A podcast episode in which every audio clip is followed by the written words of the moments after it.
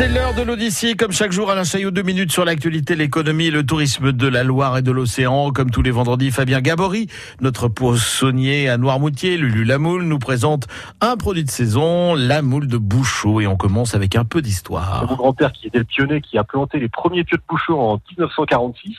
Donc euh, côté océan à la Guérinière et sur le banc de Maison Blanche euh, au Sablot côté Bête Bourneuf. Alors ces petites moules là, elles restent sur leurs pieux, euh, c'est des pieux en chaîne qu'on plante et elles restent pendant 18 à 24 mois, elles sont accrochées là-dessus toutes petites et elles grossissent euh, pendant 24 mois. Ensuite on les pêche avec nos engins, hein, on les trie, on les lave et même depuis maintenant une bonne vingtaine d'années on les débissuce. C'est-à-dire qu'on les passe dans une machine qui s'appelle la débissuceuse. Hein, tout le monde rigole mais rien de grave là-dedans.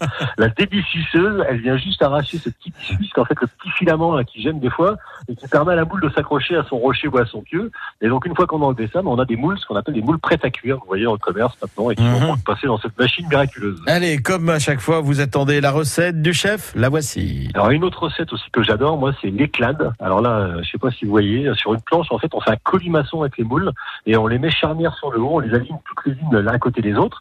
On recouvre ça avec euh, plein d'épines de pin et là, on met le feu dans les épines de pin. On laisse se consumer, ça fait une braise. Elles vont s'ouvrir avec cette chaleur.